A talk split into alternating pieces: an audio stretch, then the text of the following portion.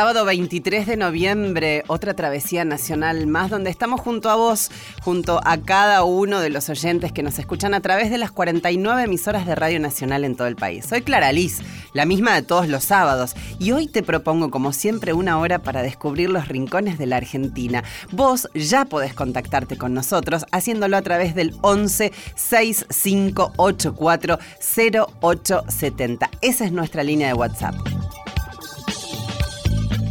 Hoy nos preparamos para dar una vuelta por distintos lugares de nuestra querida Argentina. Bueno, yo tengo ganas de ajustarme los cinturones porque sabes qué, nos vamos a ir a Santiago del Estero, vamos a pasar de ahí a Córdoba, vamos a pasar por Catamarca, vamos a pasar por Buenos Aires, por distintos lugares de Buenos Aires. Esa es la propuesta. En una hora te hacemos conocer un montón de lugares.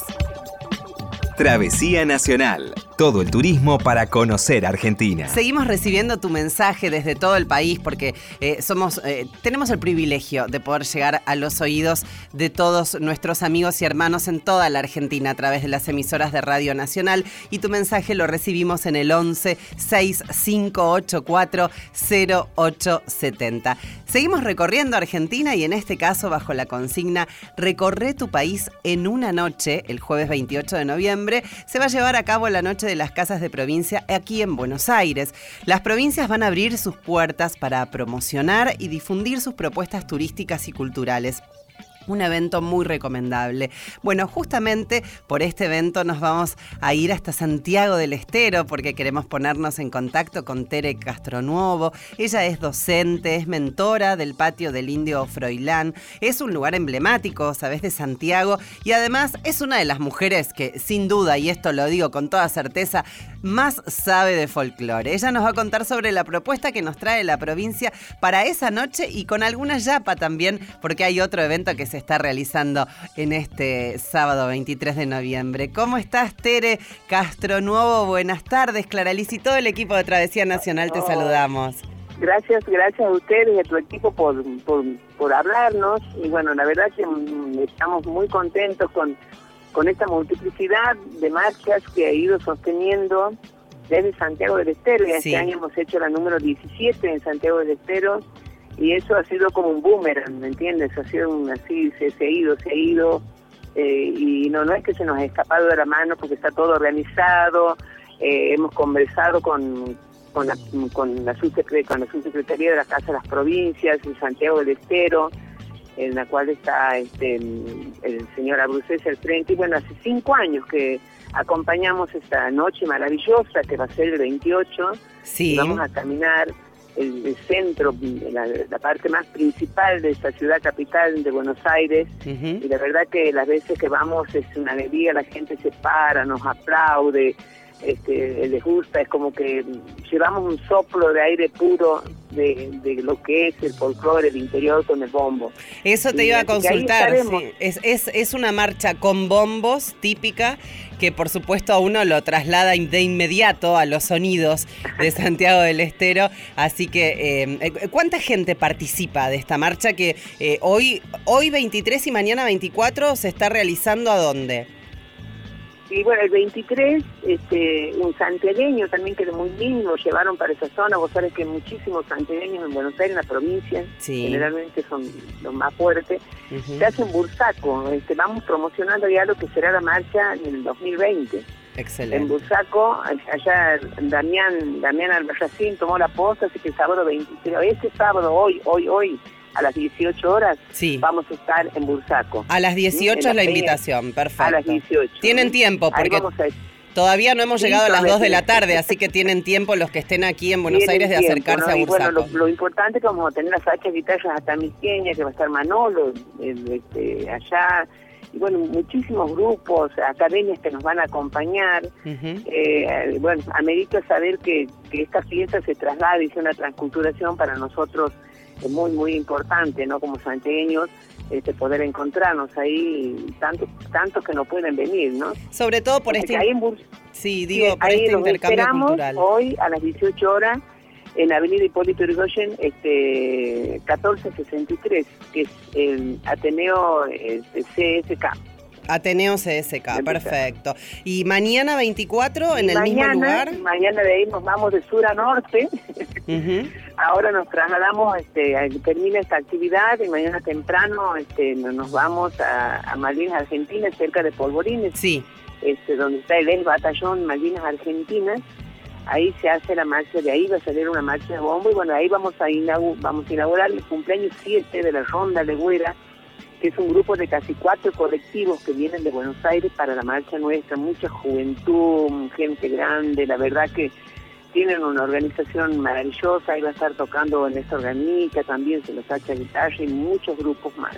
Así que no solo es como precalentamiento para ir a bueno, para ir a la capital, ¿has visto? Claro que sí, van haciendo eso eh, hoy y mañana para allá el jueves arrancan. ¿El jueves desde dónde desde dónde salen?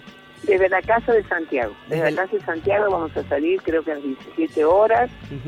De ahí vamos a ir recorriendo. Es el mismo recorrido, creo que empezamos con la Casa de Santa Fe, la verdad que no me acuerdo. Bien. Pero este, llegar a cada uno de los, digamos, de los edificios donde se encuentran este, los representantes de cada provincia y poder este confraternizar y, abrazarnos y, saber que estamos que hay otros también claro que, este, que con los cuales nos podemos identificar no porque a pesar de, que nadie piense igual que el otro pero hay cosas que nos unen y por suerte esto de, la cultura popular de demostrar en esta noche tan maravillosa lo que cada provincia tiene este, y hace su aporte a que esta Argentina este, pueda caminar. Sin duda, y, me quedo pensando, es muy importante eh, la descripción que estás haciendo, Tere, eh, porque mm, me parece que, eh, y, a mí me produjo mucho impacto al, conocer varios lugares del norte de nuestro país, el norte tiene una identidad única, y quienes no conozcan el norte, de verdad que esta es una propuesta hermosa porque el norte viene hacia Buenos Aires y las provincias llegan este, aquí con su identidad y con su cultura, y hay que vivirlo y hay que palparlo y hay que integrarse para poder entender de verdad que cada lugar con su idiosincrasia tiene cosas que nos regala maravillosas y a veces un poco eh, eh, en esta Buenos Aires cosmopolita se nos pierde, Tere. Así que qué mejor que poder aprender de ustedes. Claro, se ha perdido la capacidad del vínculo, de, de, no saludarte porque dicen no lo conozco, ¿cómo no voy a saludar? No sé, aquí todavía por suerte en la calle nos saludamos sin, sin, conocernos, ¿entiendes? Pero hay que volver a eso en Buenos Aires, hay que volver a contagiarse con eso. porque esto del individualismo, este, por ahí van pasando cosas que, son más fuertes, ¿no? En lo político, en lo ideológico. Por eso nosotros tenemos que sostener la cultura popular, ser muy respetuosos de nuestros ancestros, mucha gente que, que piensa diferente y te dicen no vamos a quedar que, estáticos en el tiempo, pero creo que nadie puede caminar si no hace una mirada y mira y ve su proceso histórico. Es que la identidad es la base de toda cultura, completamente, Y, además quería eh, quería aprovechar para que saludemos también, este, porque este año cumplieron 50 años los compañeros del programa Lero Quichua, que se transmite aquí eh, los domingos de 16 a 17 y en Santiago. De la cual soy parte también. Sí, claro, por supuesto. Bueno, contanos ese festejo, este, la emoción de estos 50 años. Sí, bueno, hemos empezado nosotros en marzo con una actividad por mes, este, como para ir recuperando también todo todo esto que, que ha dejado Don Sisto para vecinos, junto a compañeros que, que sin retaseo, te imaginas vos hace 70 años o 80 años subirte un colectivo y saludar en Quiche, decir, imagina Pacarinqui, si hoy por ahí la gente te mira y te dice que habla este, te imaginas hace 80 años atrás haber tenido esa persistencia y, estar ahí. Eh, hoy podemos mirar con alegría cómo los músicos populares cantan en Quichua, elevan la bandera del interior. Y es eso, ¿no? Es una mochila enorme, este, muy pesada que nos han dejado estos próceres santiagueños y del norte, a los cuales tenemos que mirar y, ver eh, cómo han vivido ellos su cotidianidad, ¿no? Con el ejemplo y, dejando a la familia y todo para sostener. No es fácil tener 50 años en un programa este, radial. Ya lo creo. No sé cuántos, cuántos ejemplos de estos hay. Siempre digo, el éxito pasa por la continuidad, más allá de la cantidad de gente. Eso digo siempre. Nosotros con el patio hace, hace 21 años y, es la continuidad de estar todos los domingos este, recibiendo este, gente que viene de inimaginable decirte de, qué lugar vienen y, creo que nos vamos a España porque vinieron los españoles y quieren llevarnos. Ah, qué bien, muy bien. O sea, hay cosas que no la gente no comprende porque hemos perdido eso, ¿no? De, Claro que de hacer la, mesita para comer nosotros solos, de sentarme juntito a tomar mate solo, en cambio aquí se comparte eso, los chicos vuelven a jugar con tierra, este, bueno, están jugando al tejo porque no tienen que otra cosa jugar, tienen que recrear y los padres le van enseñando, los veo con un palito que les dibujan el tejo, bueno. Y, Está bárbaro. No ver los chicos con un teléfono en la mano, un chico de 4, de 5, de 8, de 10 este, sí, tal vez eh, es un poco, eh, Tere, pensaba, eh, escuchando atentamente esta descripción, es no olvidar el pasado y, tener en cuenta que eso fue construyendo nuestro presente y que este presente va a construir nuestro futuro, pero un futuro sin un pasado con conciencia es muy difícil de construirlo realmente con una identidad que, este, que todos necesitamos. Así que, bueno, las felicitaciones, por supuesto, para todos. Para que no nos vuelvan a pasar las mismas cosas. Exactamente, poder exactamente. Fortalecernos y ver y modificar, ¿me entiendes? hay que transformar y transformándonos nosotros también. Sí, adaptándonos, por supuesto. Bueno, y todo, y, todo el abrazo, Tere, para este, todos los que hacen alero quichua. Eh, aquí sale en Buenos Aires los domingos de 16 a 17 horas y las felicitaciones, por supuesto. Está hecha la invitación, Tere, te agradecemos muchísimo. Nos encantaría quedarnos hablando un montón más con vos, porque sin duda Santiago del Estero tiene mucho más para ofrecernos, pero bueno, ahí está queda abierta eh, esta puerta para que eh, se animen y vayan a disfrutar de esta marcha de bombos que no tengo dudas nos van a trasladar. Esto de, a ver, traer por un, por un buen rato este, y que tengan la generosidad de traernos Santiago del Estero aquí a Buenos Aires, para nosotros es una gran noticia y te agradecemos a vos por esta comunicación, Tere. Por favor, un abrazo grande a ustedes y espero que nos veamos pronto. Espera, eh, hoy los esperamos en Bursaco. ¿eh? Ahí hoy está. Nos esperamos en Bursaco a las 18 horas. Allí estaremos hoy en Bursaco, mañana en Malvinas Argentinas. Entonces hablábamos con Tere Castronuevo. Y el 28, la gran fiesta en la capital. Ahí está. Tere Castronuevo, docente y mentora del patio del Indio Froilán, este, un sitio emblemático de Santiago. Y la invitación para que vayamos hoy a las 18 la marcha de bombos en Bursaco, mañana en Malvinas Argentinas y el 28 la noche de las casas de la provincia de Buenos Aires. Y ahora nuestro homenaje desde Travesía Nacional, porque este evento va a contar con la presencia del dúo Coplanacu. Los escuchamos ahora con Agitando Pañuelos. Subí el volumen, dale. no olvidaré un carnaval, guitarra, bombo y violín, agitando pañuelos te vi, cadencia al bailar agitando pañuelos te vi, cadencia al bailar, airoso perfil. Me fui, diciendo adiós, y en ese adiós quedó enredado un querer. Agitando pañuelos me fui, pañuelito, qué lindo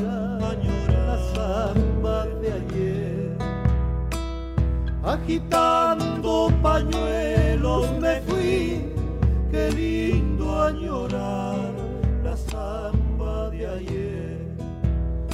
Yo me iré, tú vendrás, yo te llevaré, mi rancho se alegrará. Agitando pañuelos me iré y en mí vivirá aquel carnaval. Agitando pañuelos me iré, cantando esta samba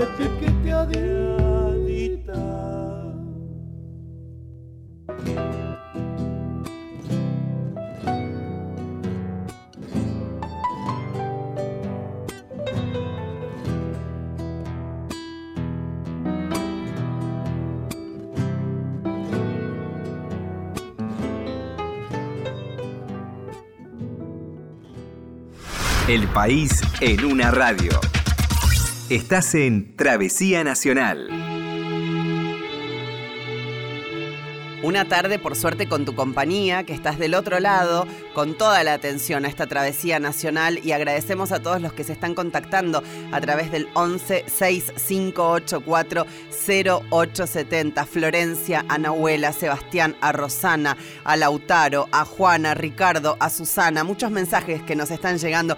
Algunos con las fotos, ¿eh? porque están ya preparando el almuerzo. Claro, el sábado Travesía Nacional. Este, arrancamos a la una de la tarde y algunos ya están almorzando antes que el programa. Otros lo van preparando y lo comparten con nosotros a través de nuestro WhatsApp. Muchísimas gracias a todos nuestros oyentes y amigos, como digo siempre, porque si estás ahí del otro lado, ya somos amigos a través de, esta radio que nos permite llegar a muchos lugares. Y en este caso nos vamos a dar una vuelta por una provincia que también nos encanta y es Catamarca. Vamos a hacer este, una, una excursión eh, muy destacada, pero para hablar un poquito más acerca de las posibilidades que nos da Catamarca, estamos en comunicación con Esteban Villalba que nos va a contar todo. Hay trekking con llamas, hay una excursión a través de siglos de historia. Bueno, esto lo va a contar Esteban Villalba. ¿Cómo estás? Buenas tardes. Clara Liz y todo el equipo de Travesía Nacional te saludamos, Esteban. ¿Qué tal? Buenas tardes, saludos para ti, para todo tu equipo y para toda la gente que está escuchando este hermoso programa. Bueno, muchas gracias. Bienvenido. Queremos que nos cuentes y compartas un poco acerca de, de las cosas lindas que tiene para darnos Catamarca. Entre ellas hay un trekking con llamas que es en el portal de los Valles Calchaquíes. Es así, tenemos un trekking de llamas que lo realiza una familia que vive acá en Santa María, ellos se dedican mucho a la crianza de llamas, le ponen nombres, eh, cada llama tiene su particularidad, cada llama se, se junta con otra, tienen sus amigos, tienen su estructura social, es muy interesante porque uno va entendiendo y va conociendo todo esto mientras ellos eh, te van explicando de qué se trata el manejo de la llama, eh, durante la caminata que uno realiza, ¿no? En todo lo que es la parte del trekking. ¿Y cuáles son los cuidados que, conozcas vos que, que hay que tener para que, a ver, te lo voy a decir medio en criollo, para que la llama esté cómoda, que uno no, no esté haciendo algo en contra de, la naturaleza que el animal tiene, ¿no? Bueno, principalmente uno que tiende a hacer, ir y tocarle la cara. Querés ir y tocarle la cara a los ojos. Es lo primero que te enseñan que no lo hagas, porque imagínate, vos que con, un extraño, te presenta un extraño a vos, y te quiere tocar la cara así de una, ¿qué vas a hacer? Es vas invasivo. A mal. Sí. Entonces las llamas también, eh, a las llamas no es que te van a atacar ni nada, sino que te van a correr la cabeza, se van a poner nerviosas, se van a estresar. Claro. Eso es lo que le sucede a las llamas. Bien. Lo primero que te enseñan es esto, a que te pares al lado, le echarles de comerse, te presentes con, con el animal. Ah, la sonoridad, hay un... tener esta conexión hay una cuestión con la voz, que haya una conexión de sonoridad con el animal ahí. Exacto, para que el animal te empiece a conocer y empiece a saber que sos vos, que es tu cuerpo, que, que porque es una persona nueva. Y al mismo tiempo te enseñan a cómo ir eh, acercándote, tocándole el cuello y una vez así ya que la llama esté cómoda, uno puede por ahí acariciarle un poco la cabeza. Eh, y ahí sí existe esto, pero e-, ese es el manejo, ¿no? De qué manera. Y luego el cuidado es, eh, depende de la llama que uno elija, tiene su grupo. eh, está Jesús, Paulino, Rocky, bueno, es un grupo de machos que se juntan y son jóvenes y eh, siempre andan juntos. Después otro que es otra familia, y si vos te vas en el otro grupo, ellos van a estar desesperados para estar junto a sus amigos con las otras llamas que están acostumbrados a andar. Es un plato, pero la verdad que uno va aprendiendo de eso también, ¿no? no, qué, divertido. Esteban, o sea que le gusta el mimo a la llama, pero el mimo progresivo es lo que estás diciendo. Son, son muy mimosas, pero progresivo. Hay que entrar en confianza muy de a poquito. Como, bueno, vos lo decías, ¿no? Eh, o sea, no, no, tiene nada de llamativo, eh, pero la realidad es que uno tiene que, que, que, tener esa información. No podés arrancar tocándole la cara ahí a la llama. Y mm, eh, esto yo no, no, entiendo bien cómo es lo del trekking con las llamas. Este, es, hay que, la gente se, se sube. No, no, la llama claramente no es un animal para poder eh, para poder eh, subirlo. Claro, no es un paseo en llama. El claro. es al lado de la llama. Ah, bien, bien, bien. No, debe ser muy pintoresco, me imagino. Y hay, hay un tema, ¿qué, qué un tema de cuidado con la alimentación que tiene esta familia. Me dijiste que son Jesús, Paulino y Rocky, o sea, van, van juntos, son solo machos los que van al trekking. También tenés hembras, tenés Ah. otras hembras eh, que estaban pariendo en algún momento, tienen sus teques, lo- los hijitos, entonces Mirá. las hembras depende de cómo estén eh, y de qué humor estén. eh, bueno, en la época que la hemos realizado, las llamas estaban en ese estado, entonces la- las hembras se quedaron como a descansar, pero no, la verdad es que salen, salen casi todos. Salen casi todos, así que no, me imagino que debe ser de película esa caminata. Y eh, contanos un poco para, a ver, lo- los que no tenemos contacto con estos animales o no los vemos eh, eh, habitualmente, eh, ¿cómo es el tema del pelo de la llama? Porque a veces cuando uno viaja te dicen, no, este, esto es de pelo de llama. Al animal le sirve, le hace bien, le incomoda cuando las esquirlan. Contanos un poco cómo es ese tema. No, la esquila es, es algo que se debe hacer porque ellos justamente lo han mencionado muy bien. La, la, la- la llama eh, no tiene eh, lana, tiene fibra. Es un, es un filamento mucho más fino. Todos los camélidos eh, tienen fibra. La llama es uno de los más gruesos. Después está, bueno, tenemos guanaco, está la, la alpaca y la vicuña, que en Catamarca eh, se destaca mucho eh, la fibra de vicuña, que es la más fina del mundo, es impermeable y es súper liviana y súper abrigada. ¿Y cuál es la esa llama, que...? en este caso, Sí, tiene su, su, su pelo y bueno, a veces junta, eh, si, si están en, en un lugar cerrado donde hay árboles, se le van a juntar las hojitas, se le van a juntar los palitos. O sea que la si está En favorece. un lugar abierto en el campo, Ujú. ya eh, no se le junta tanto. Claro, es depende del lugar a donde estén viviendo. Entonces la favorece al momento de esquirlarlas porque, este, no sé si estoy usando bien el verbo, pero digo, sí las beneficia para que hagan un recambio inclusive de ese pelo que vos contás. Claro, eso generalmente se hace en esta época, en la época del verano, donde cuando hace más calor. O sea, es- eh, también se lo hace por temporada.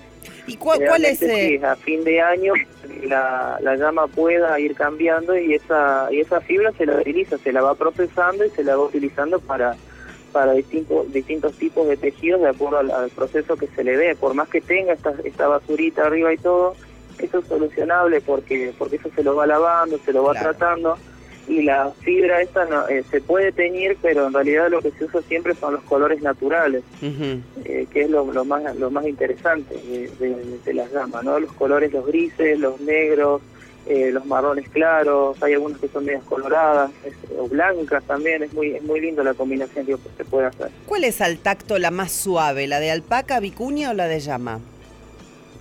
Y la más suave es la de vicuña. Es la de vicuña, que es La que decías que es más Sí, que es sí, sí, impermeable la vicuña Es la más inclusive. suave, la más fina, la más liviana. Existe el, el, el mito, esto el decir de los abuelos de antes que para saber si una manta de vicuña era de verdad, Sí. era que no tenía mezcla de nada, Bien. había que pasarla por una alianza. Imagínate una manta de vicuña es más o menos un poncho, sea, Ah, como claro, una manta. claro, se le llama como un poncho. claro. Y eh, la prueba era que pase por el anillo, por la alianza de casamiento. Si pasaba por ahí, Ah. era la prueba de que esa era vicuña pura. ¿Lo pudiste hacer? ¿Pudiste hacer alguna vez esa prueba? Nunca Esteban? tuve, Nunca nunca tuve una manta, eh, pero sí es muy liviana y son prendas frescas. Vos te das cuenta entre el plástico que generalmente se vende, Claro. eh, los que saben de, de- de fibras, de, de camélidos, hablan de estos buzos de llama que son muy populares, que andan por ahí todo, pero lamentablemente eso es plástico, no tiene Claro. sintético, para ser más, más claro. Eh, la fibra de llama o una prenda que esté de llama la vamos a sentir un poquito pesadita y la vas a sentir como fresca al, al tacto, como cuando te olvidaste la ropa y, y en la soga y sentís ese rocío, como que está fresquita la Está ropa. fresca, sí, va- esa clarísimo. va a ser tu primera impresión al tacto cuando toques una prenda que está hecha con fibra de llama. Clarísimo. Distinto la de la oveja, que es una es una lana eh, más dura. Es, eh, la vas a sentir, vas a sentir la Tiene otro diferencia picor, en- en- pica un poquito más. rústica, Es más, Sí. eh, no es tan suave al tacto. Bueno, Así muy interesante. Esteban, yo te agradezco porque además nos estás dando unos tips eh, muy buenos para que eh, no haya publicidad engañosa para nadie. Eh, cuando quieran comprar una prenda, hemos aprendido un, montón de esto, así que te lo agradezco muchísimo. Y bueno, para, para cerrar, antes de cerrar esta nota, que nos cuentes algún otro lugar destacado, además de, este trekking con llamas en los valles calchaquíes, allí en Catamarca, nombranos dos lindos lugares que vos recomendás también para acercarse y hacer un poco más de turismo en esta linda provincia. Otros dos lugares, y es un lugar que lo complementa, es el Cerro Pintado de las Mujarras. esta, esta familia realiza el trekking de llamas, que es una caminata y un pequeño ascenso a un sitio arqueológico. Recordemos que las llamas eh, fueron de los medios de eh, movilidad no para las personas, sino para lo que producían las personas en épocas preincaicas, precolombinas. Las caravanas de, de llamas datan de hace como 6.000 años, periodos cazadores-recolectores, la llama, el guanaco convivía con la gente. Eh, fue un animal que estuvo muy presente en nuestras, en nuestras culturas, en toda la zona andina, ¿no? en toda lo que es la parte andina. Y los sitios arqueológicos son los vestigios que quedan de estas poblaciones y de estas civilizaciones que han convivido con el animal. Entonces es una combinación perfecta entre vivir la historia y además tener la historia presente, porque el animal sigue vigente y está con nosotros, ¿no? Excelente. Y una opción más nos ibas a dar también. Sí, y otra opción más puede ser eh, visitar las especias, eh, eso se caracteriza mucho, el tema del comino, el pimentón, eh, el valle tiene un clima espectacular, para la producción de especies. Nuestra más destacada es el pimentón dulce. El pimentón, dulce. El pimentón dulce. Me han traído, no conozco el lugar, pero doy fe de lo que estás diciendo, sobre todo para los que nos gustan este, los condimentos con los sabores así muy reales. Este, y tienen allí eh, eh, eh, cosechas que son fabulosas, así que este, digo, es como el souvenir que no le puede faltar a uno si se va a Catamarca, ¿verdad? Así es, así es, no puede faltar y, bueno, el clima es espectacular, es por, es por eso que, que se pueden obtener estos sabores reales, ¿no? Lo que, lo que estás mencionando. Y, es lo que nos caracteriza también. Ahí está, para unas ricas empanadas o mira, para tirarle arriba de unas papas hervidas nomás, es este de los mejores pimentones del país. Eh, te queríamos preguntar acerca de un evento que van a realizar el 28 y 29 de noviembre y ahí sí ya contanos este para finalizar esta nota un poco de qué se trata este evento. Bueno, eh, nosotros somos en Santa María, Catamarca, somos sede del decimoquinto encuentro de eh, municipios turísticos. Es un encuentro nacional que lo realiza la Red Federal de Municipios Turísticos. Em, que tenemos la sede en Santa María el 28 y 29 de noviembre. Sí, apoyado por lo que es eh, también la provincia de Catamarca. Cabe aclarar que esto es un esfuerzo entre todos. Es un lugar donde se juntan emprendedores, alumnos o instituciones y donde se pueden discutir y debatir eh, temáticas, como por ejemplo ahora el cambio de transición o de qué manera se van implementando distintas políticas y eso se va charlando en una mesa federal en la cual se puede participar y esa mesa es horizontal, eso es lo que tiene de característico. Excelente. si bien se puede dar una charla, alguna ponencia, la idea de, esto, de estos encuentros es que se pueda compartir la experiencia. Es decir, que el Bariloche pueda hablar eh, de su situación, Carlos Paz, y que destinos emergentes también puedan ir aprendiendo y compartiendo de qué es eh, lo que se está trabajando en el ámbito de eh, el turismo accesible, turismo estudiantil o la conservación del patrimonio. Siempre salen temáticas que, se van trabajando y se van discutiendo. Así que es un intercambio. Van tratando de, bueno, aunar criterios y uno va conociendo, ¿no? Eso, de eso se trata eh, los encuentros. Bien, Esteban, te agradecemos mucho. Un intercambio necesario, sin duda, el próximo 28 y 29 de noviembre, allí en Santa María de Yocavil. Muchas gracias por esta comunicación, Esteban. Te mandamos un saludo para vos y para todos los que estén allí en estos hermosos lugares turísticos de Catamarca. Muchas gracias a ustedes. Chau, buenas tardes. Hablábamos con Esteban Villalba y nos contaba todo acerca de los lugares más lindos y todas las posibilidades que tenés si te acercás a la provincia de Catamarca. El país en una radio. Estás en Travesía Nacional. Seguimos en Travesía Nacional por la radio de todos.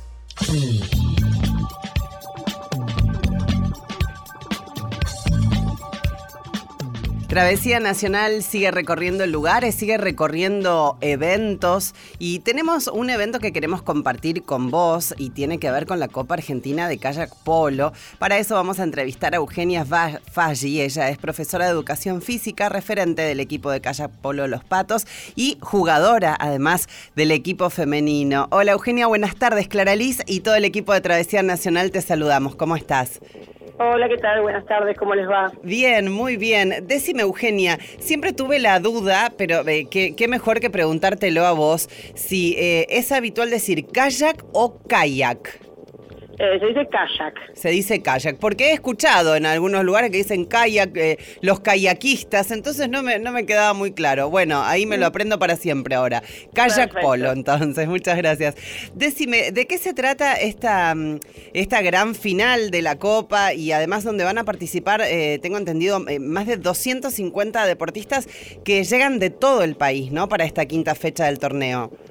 Sí, esta última fecha es la gran final eh, hay jugadores en todo el país, viene gente de La Pampa, de Rosario, eh, viene gente del sur, mucha gente de la provincia de Buenos Aires, eh, Escobar, Avellaneda, La Plata. Somos muchos ya los que estamos desarrollando esta actividad que es Kayak Polo.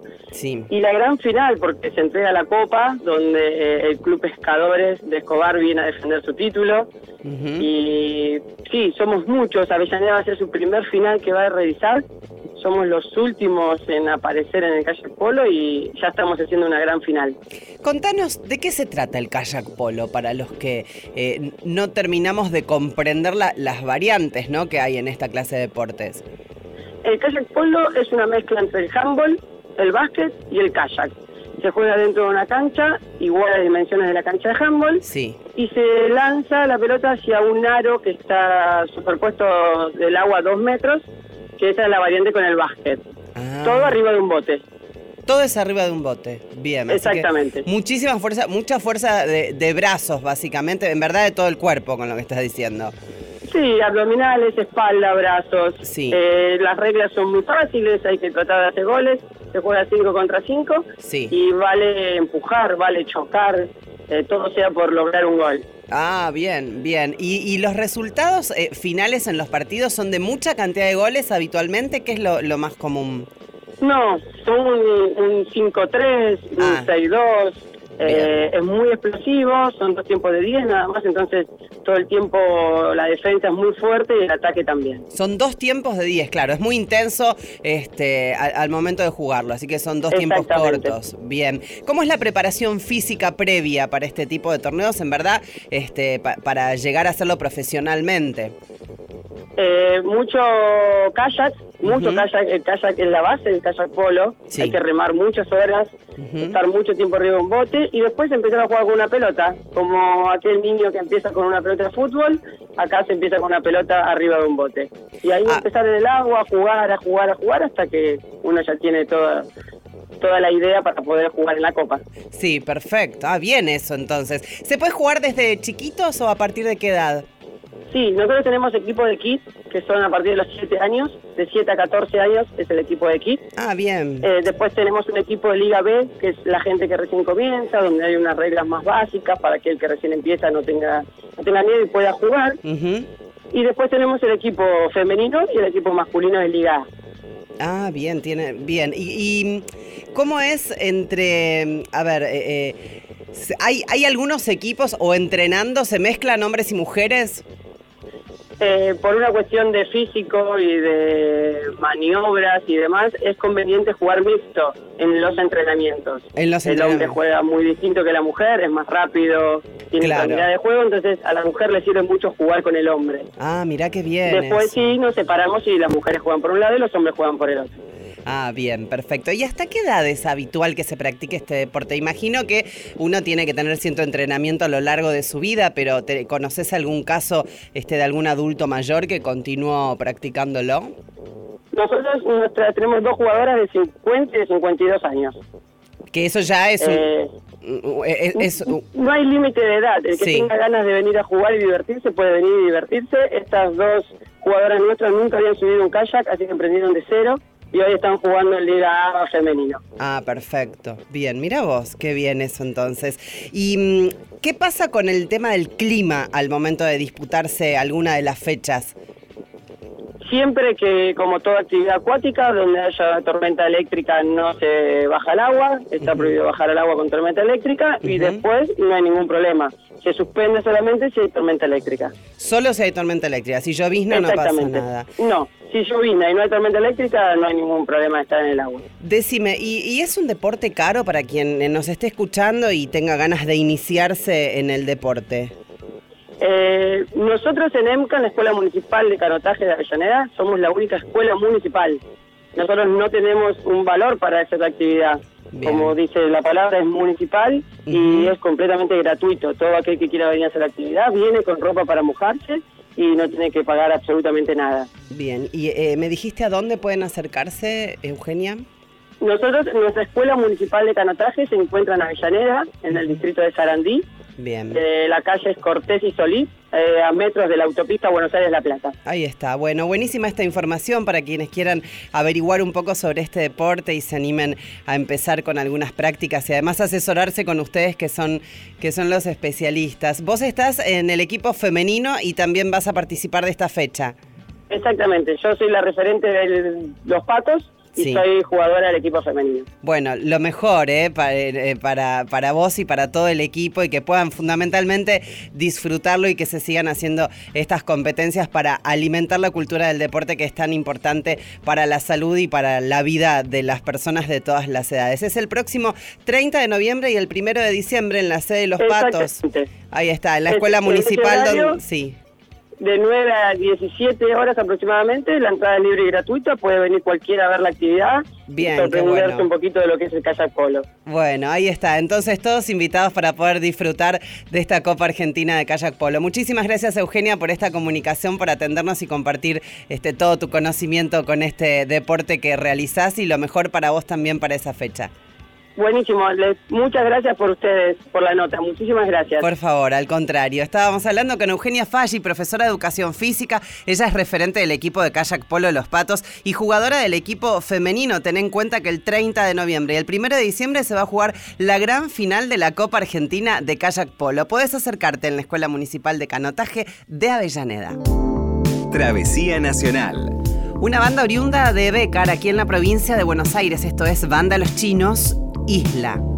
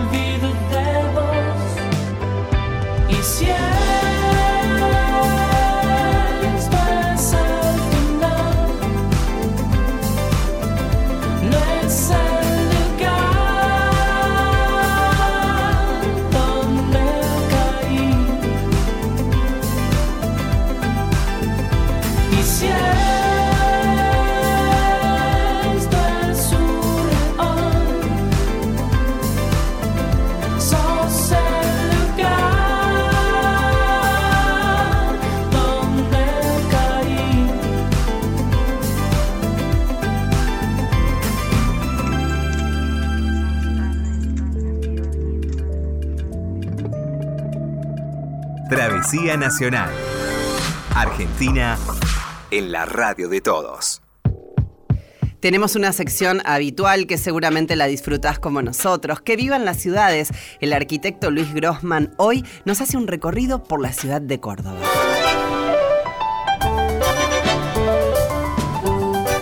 Buenos días. Esta charla se titula Córdoba Vital.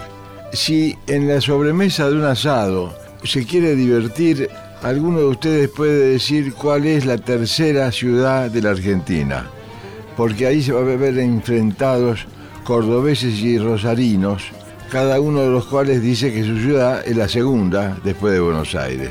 No es el tema ahora discutir eso, habrá ya oportunidad. En este caso lo que quiero decir es que Córdoba es una ciudad vital y por eso la destaco con esto de que vivan las ciudades, porque es además muy bella y muy memoriosa. ¿Por qué digo memoriosa?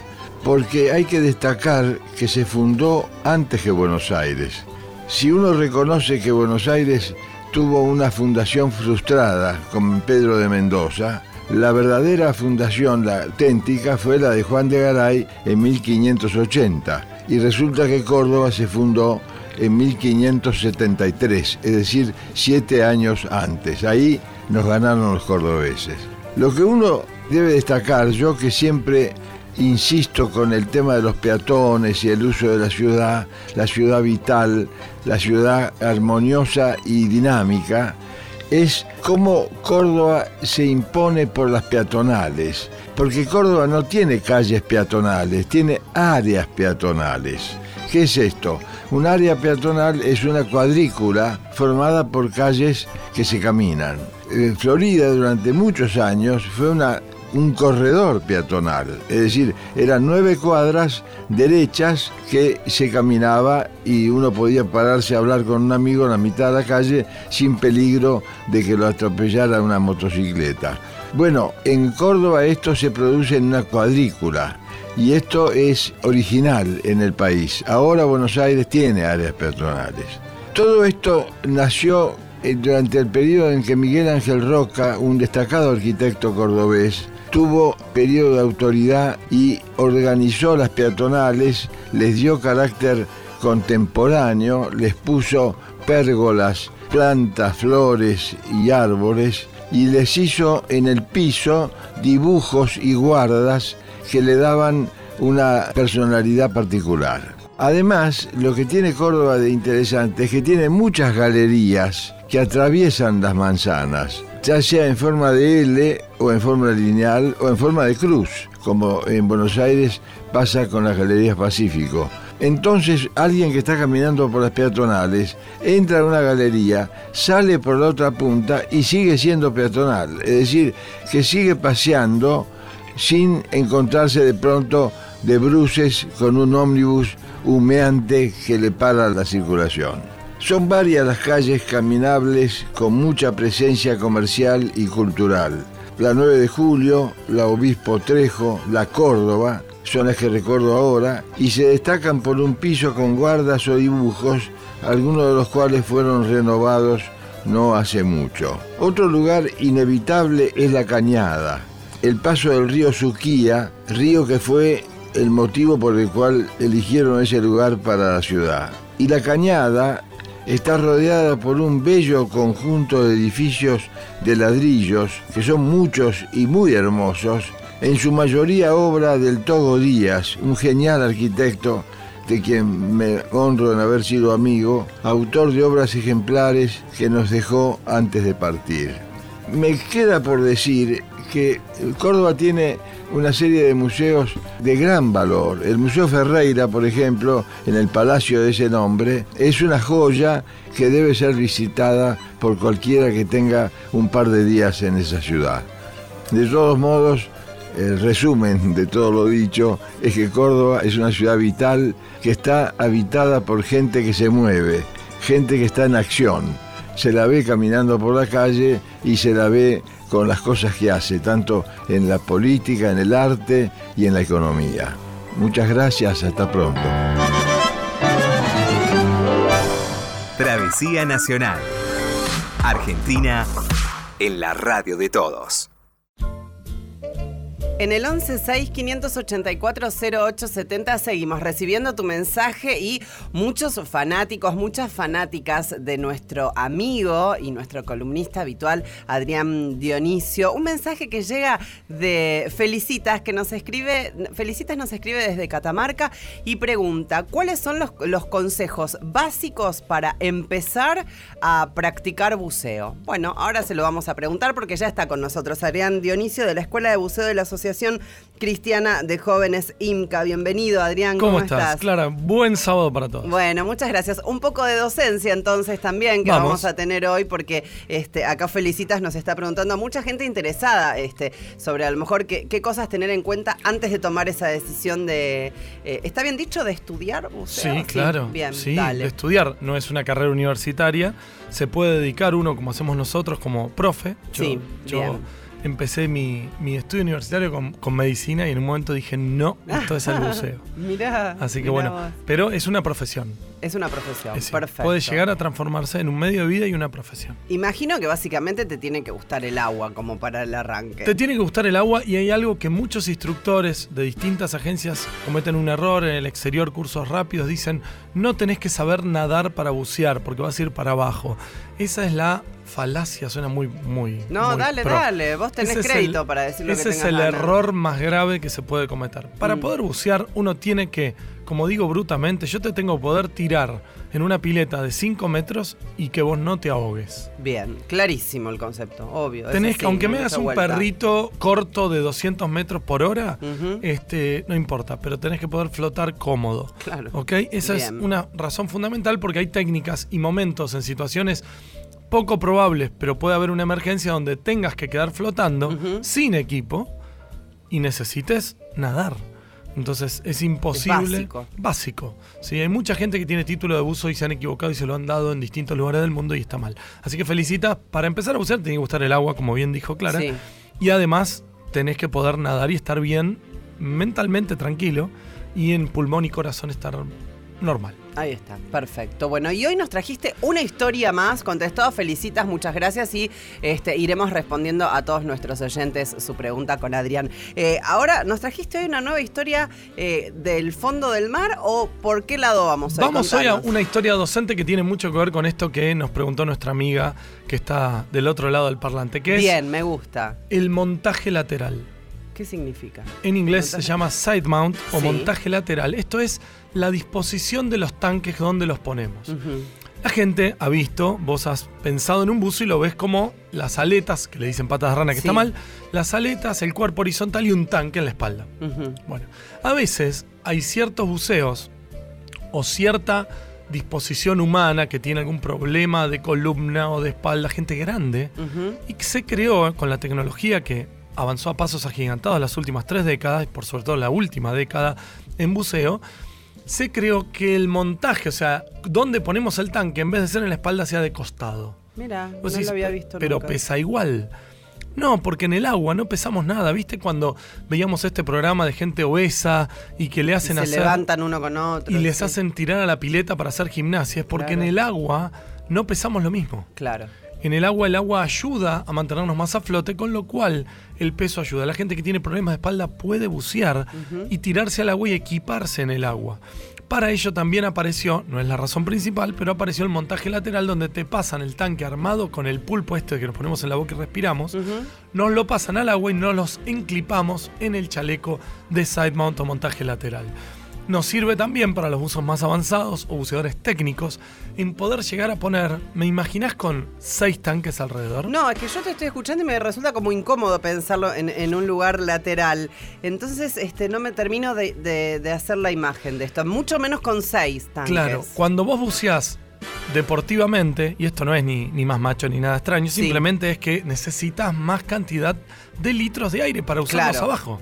Que no entran en un solo tanque. Claro, en un tanque entran, para que la gente sepa que son locas cosas de relación reales que me gusta hacer para que la gente entienda, entran 2.200 botellas de Coca-Cola en cuanto a presión de aire. Impresionante.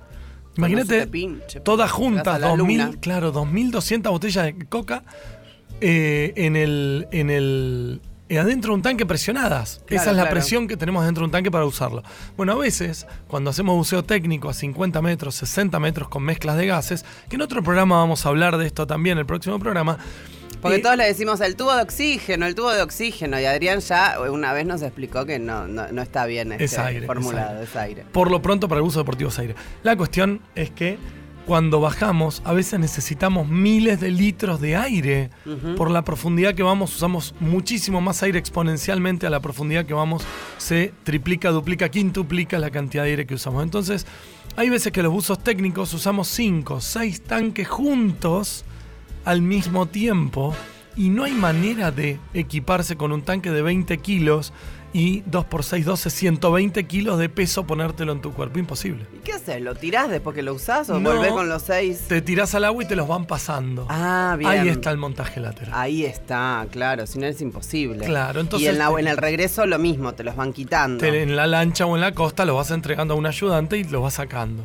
El chiste acá es que cuando hacemos buceo con montaje lateral, mucha gente va tan profundo que va haciendo un switch y va gastando tanques y tiene que hacer todo un cálculo que no es eh, así en el aire y dibujamos. Es Está planificado. Totalmente. Es un plan, lo que se llama el, el, runtime, el tiempo de buceo que vamos a usar con las diferentes paradas de seguridad, las diferentes paradas descompresivas que vamos a hacer. Eso tiene que ver, decís, directamente con el tiempo, no con la profundidad o sí con tiempo y profundidad. Ambas cosas. Ambas cosas. El tiempo que quiero estar a la profundidad a la que quiero estar. Las dos cosas. La gente tiene que pensar que, y nos despedimos con esto, que una atmósfera terrestre, que es lo que tenemos ahora respirando, a la que nacimos y vivimos toda la vida, la tenemos en el mar cada solamente 10 metros de agua. Ah, mira vos. O sea que a 30 metros de agua tenemos tres veces la presión de superficie.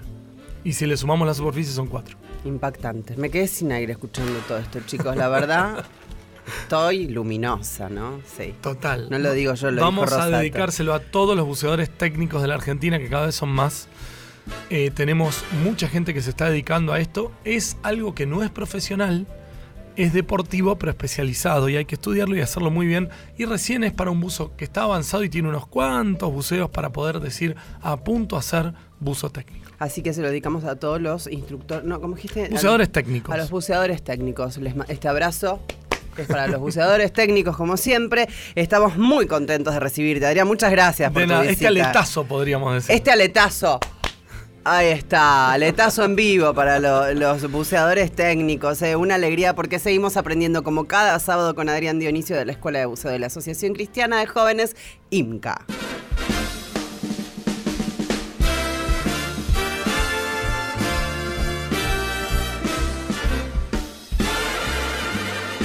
Pasó rápido, pero con buena calidad, porque hay un equipo de gente detrás. Vos solamente escuchás mi voz, pero detrás de esta voz hay un equipo de gente en serio en serio que hace posible que disfrutes de esta travesía nacional. En la operación técnica, Diego Rusato, para los amigos Rusato, ¿no? Es así. En la producción, Charlie Suboski, Santiago Pfeiffer, en la conducción, Clara Liz, en la locución artística institucional, Héctor Larrea y Cristian Bello. Estamos muy contentos que estés ahí del otro lado. Nos escuchamos, nos encontramos el próximo sábado a partir de las 13. Chau.